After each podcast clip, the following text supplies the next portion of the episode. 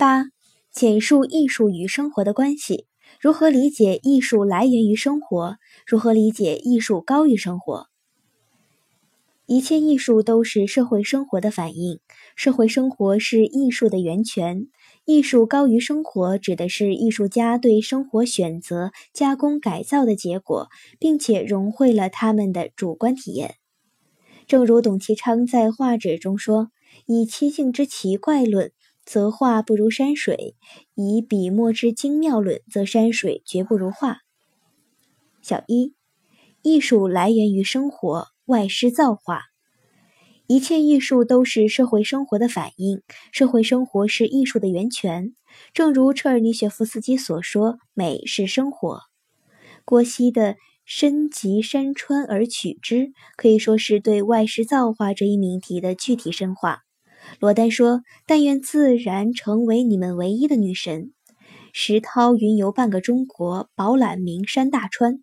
黄山是我师，我是黄山友。搜尽奇峰打草稿。金浩说：“度物象取其真。”从古希腊的荷马史诗到中国春秋时期的《诗经》，还有张择端的《清明上河图》，巴尔扎克的人间喜剧，以及曹雪芹的《红楼梦》，都再现了当时各地民族的社会生活和客观现象。如果没有法国的资产阶级革命，就不会出现反映这次革命的《马赛曲》。没有无产阶级保卫巴黎公社的浴血战斗，就不会产生国际歌。《义勇军进行曲》则只能在中国人民奋起抗日救亡的热潮中诞生。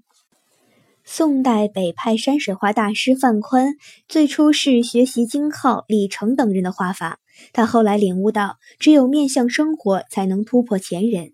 于是他只身一人来到人烟稀少的太华山和终南山居住。长年累月观察自然景色的变化，对社会、对人生、对山水有了更加深刻的认识。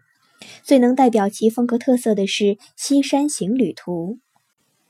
如果巴尔扎克不是负债累累，在二十多年的贫困生活中艰难度日、勤奋写作的话，他也不能对形形色色的高利贷商人、暴发户、吝啬鬼有如此深切的观察和感受。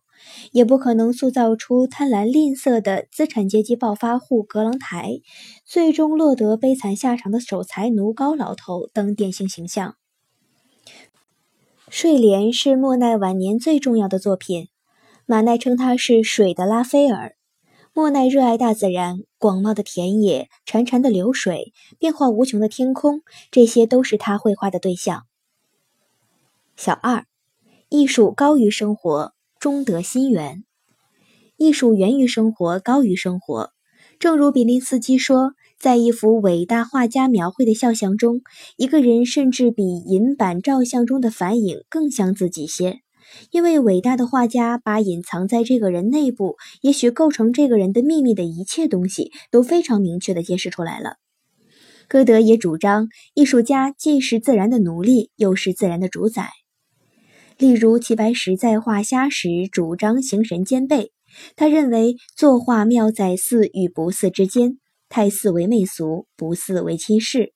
他用极其简练的画法作画，极力突出虾的眼睛，整幅画充满生命力。就此而言，齐白石先生画的艺术美的虾，比现实美的虾更具典型性。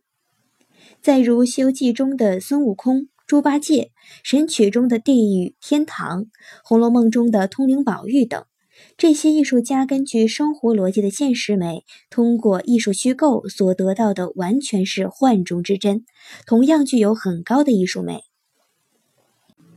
其他例证如鲁迅评《西游记》，神魔皆有人情，精美一通世故。孙悟空、猪八戒和各种妖精的千变万化，除了按动作习性所做的各种夸张的描写外，都能在现实生活中找到他们的影子。天上等级森严的神仙世界是地上封建社会的缩影，取经路上遇到昏庸误国的各国使臣是大大小小的封建统治者的写照。